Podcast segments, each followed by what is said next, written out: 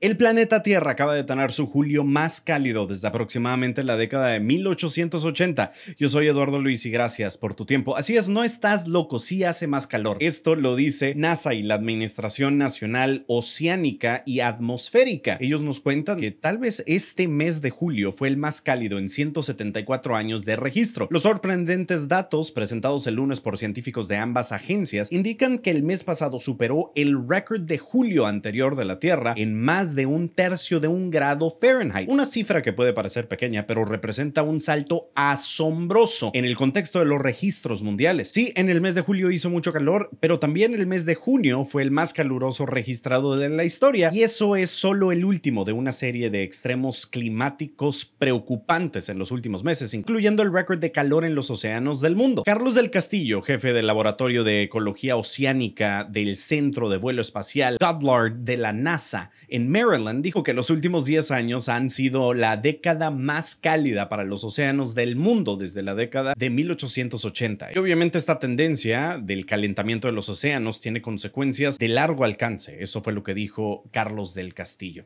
Este reporte fue basado en información de NBC News.